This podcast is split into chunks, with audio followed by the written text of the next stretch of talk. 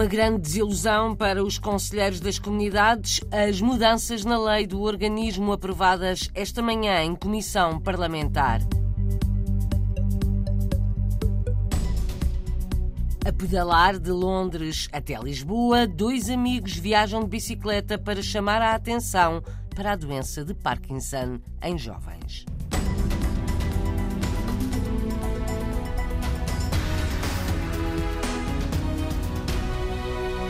Com muitas críticas dos conselheiros das comunidades e da oposição parlamentar, já tem luz verde na especialidade a alteração da lei que regula o Conselho das Comunidades Portuguesas. Falta a votação final na Assembleia da República, agendada para sexta-feira. O número de conselheiros vai aumentar, passam a poder ser eleitos 90, mais 10 do que atualmente, mas os conselheiros queriam mais. Não gostam do texto aprovado esta manhã e criticam a maioria do PS por não ter acolhido as propostas dos próprios conselheiros das comunidades portuguesas no mundo. Vamos ouvir a desilusão dos conselheiros na Bélgica, Estados Unidos, África do Sul, Venezuela, Reino Unido e Brasil. Flávio Martins, dirigente do grupo, faz as apresentações. Pelo Ângelo Horto. Eu vejo realmente com muita tristeza o fato das propostas do Conselho das Comunidades Portuguesas terem sido colocadas na caixa do lixo. Conselheiro Antônio Cunha. Isto é um trabalho de voluntariado. Isto é um trabalho que deixamos as nossas famílias para trás para ajudar quem quer que seja.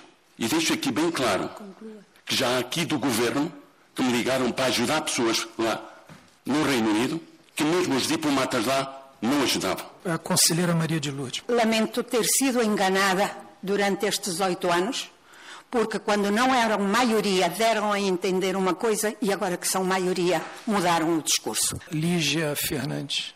Fazer que tem que haver 50%, 50% é injusto, porque às vezes não há candidaturas e nós ficamos fora de ter pessoas a nos representar só por causa de não ter suficientes mulheres ou ter muitos homens. Conselheiro Paulo Martins. Nós fizemos o nosso trabalho, chegámos a esses grupos parlamentares, pusemos as nossas propostas, fomos ouvidos, essas propostas avançaram, mas barraram no PS. E quanto à limitação de mandatos, se querem diversidade, façam as eleições de 4 em 4 anos para que haja mais diversidade. Conselheiro Pedro Rupio. E a proposta que hoje está em cima da mesa, no meu entender, é um retrocesso. A desilusão dos conselheiros das comunidades portuguesas com o texto aprovado esta manhã em comissão parlamentar, novas regras para o funcionamento do Conselho das Comunidades. Aumenta o número de conselheiros no mundo, aumentam os círculos eleitorais e tem de haver paridade entre homens e mulheres. Além disso, o governo fica obrigado a ouvir o organismo em matérias relacionadas com a diáspora. Paulo Pisco, deputado do PS eleito pela imigração na Europa, foi o maior alvo das críticas dos conselheiros e também do PSD e da Iniciativa Liberal. Ao microfone da jornalista Paula Machado, o deputado socialista rejeita que as propostas apresentadas não tenham sido acolhidas. Esta lei que é resultado de dois dias de trabalho uh, entre os vários partidos, vem reforçar a legitimidade do Conselho das Comunidades, vem trazer capacidade de renovação e de modernização do Conselho das Comunidades, vem trazer uma valorização e um reconhecimento da importância do Conselho das Comunidades. Não acha que a montanha pariu um rato? É que esta revisão da lei da alteração do Conselho das Comunidades Portuguesas foi pretendida e foi pedida com o objetivo de utilização do texto do voto piloto eletrónico à distância e isso ficou arredado pelo Partido Socialista. A montanha não pariu um rato porque a coisa mais importante que havia, e é preciso não perder isso quando nós estamos nestas discussões, parece que perdemos de vista aquilo que é essencial. E o que é essencial essencial é adaptar a representatividade dos círculos eleitorais à nova realidade da presença portuguesa no mundo. Há portugueses em 186 países e um milhão e meio de recenseados. E, portanto, o objetivo central desta lei é adaptar a representatividade do Conselho das Comunidades, criando círculos eleitorais que possam representar todos os portugueses que estão espalhados pelo mundo. As explicações do deputado Paulo Pisco, do PS. Pelo PSD, o deputado eleito pela imigração fora da Europa, Maló de Abril, aponta o dedo ao atual secretário de Estado das Comunidades pelos recuos nas mudanças da lei. Apresentámos uma proposta que pensávamos que merecia, em relação a muitos aspectos, um acordo relativamente vasto e sentimos da parte do Partido Socialista um corte abrupto com aquilo que foi o seu discurso no passado e até no passado recente, como digo, o José Luís Carneiro, quando foi Secretário de Estado, fez um conjunto de promessas, Berta Nunes fez um conjunto de promessas que não foram agora cumpridas. E parece-me que houve aqui uma ordem direta do Governo através naturalmente da Secretaria de Estado das Comunidades Portuguesas, para que este assunto fosse tratado desta forma. Está então a apontar o dedo a Paulo Cafofo. Não, não, o Partido Socialista, no fundo, é responsável por isto e o Secretário de Estado das Comunidades, que vai tentar eximir-se, porque vai dizer que esta é uma lei da Assembleia da República, que não tem nada a ver do assunto, mas parece-me óbvio, se nada coincide com aquilo que foram palavras anteriores do Partido Socialista, dos seus deputados, de anteriores Secretários de Estado, parece-me que houve uma reviravolta e essa reviravolta só se pode dever ao atual Secretário de Estado das Comunidades Portuguesas. Malode Abreu, deputado do PS eleito pela imigração, foi o coordenador do grupo de trabalho para as alterações à lei do Conselho das Comunidades Portuguesas. Conselho que tem o seu núcleo central reunido em Lisboa durante três dias. Os trabalhos terminam amanhã e estão a ser acompanhados pela jornalista Paula Machado. Começou esta manhã na capital britânica uma viagem de bicicleta até Lisboa, uma enorme pedalada para chamar a atenção para a doença de Parkinson em jovens. Vão ser mais de 2 mil quilómetros com o objetivo de angariar um euro por quilómetro. A viagem deverá demorar duas semanas e começou esta manhã. Rosário Salgueiro. Filipe e José Carlos já vão a caminho de Portugal. Vamos agora, hoje, até ao sul de, de, Inglaterra, até Portsmouth. Depois vamos por França, sempre pela costa atlântica. Vamos pela costa norte de Espanha, até chegarmos à zona de Oviedo, onde começamos a virar para Portugal. Entramos por Ourense, Vila, Vila Nova de Cerveira, e a partir daí vamos sempre, direção a caminha, e sempre pela costa, Porto e Lisboa. Bora, bora. Uma viagem solidária com o objetivo de ajudar uma associação de apoio a doentes de Parkinson e cumprir o pedido de um amigo com a doença.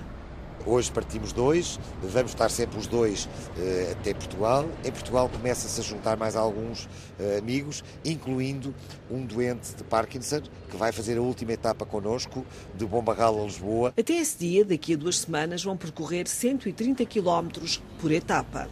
Vão ser 2.250 km de muita pedalada, mas de muita uh, alegria, porque cada quilómetro, no fundo, estamos a chamar a atenção para esta causa, portanto, uh, vale sempre a pena o esforço de, de pedalar. Uh, vamos parar em todas as localidades que tenham associações, assim vai, vai ser. Há dias que paramos em três.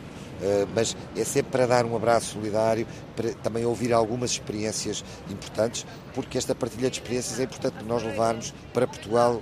Sozinhos não conseguimos mudar o mundo, mas se todos fizermos um bocadinho, certamente coisas bonitas se conseguem.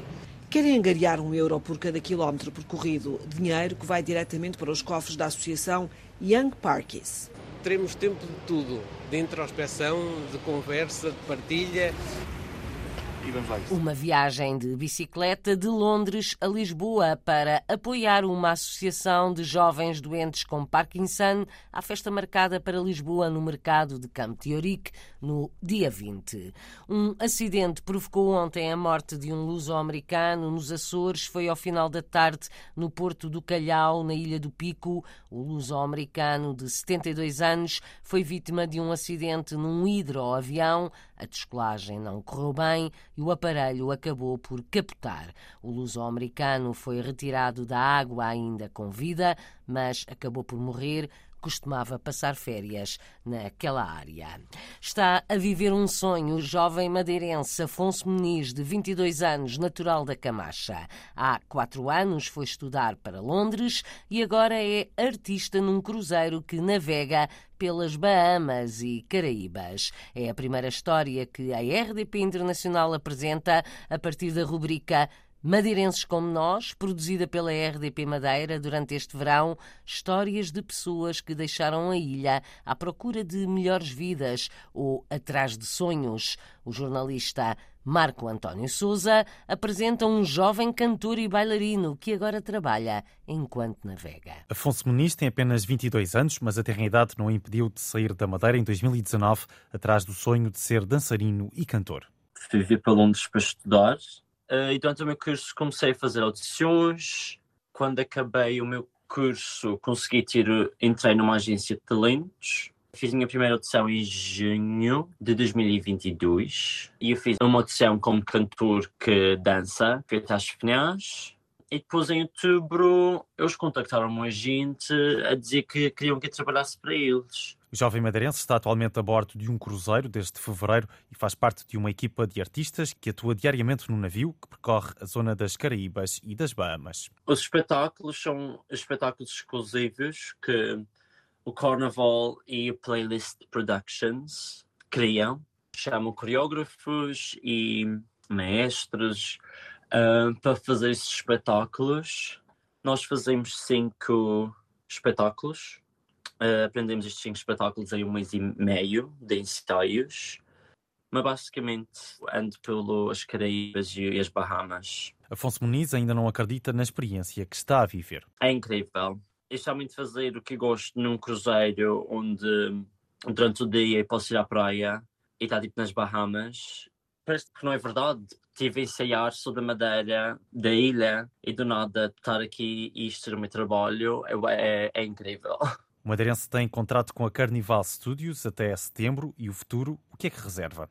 Talvez faça mais um contrato num cruzeiro, depois tentar eh, voltar para Londres ou então sonhar grande e tentar ir para Nova York. Afonso Muniz, jovem artista madeirense de 22 anos, a viver o sonho a bordo de um cruzeiro nas Caraíbas. Madeirenses pelo mundo, madeirenses como nós, um trabalho produzido pela RDP Madeira que pode ser ouvido aqui nesta rádio ou em RTP Play.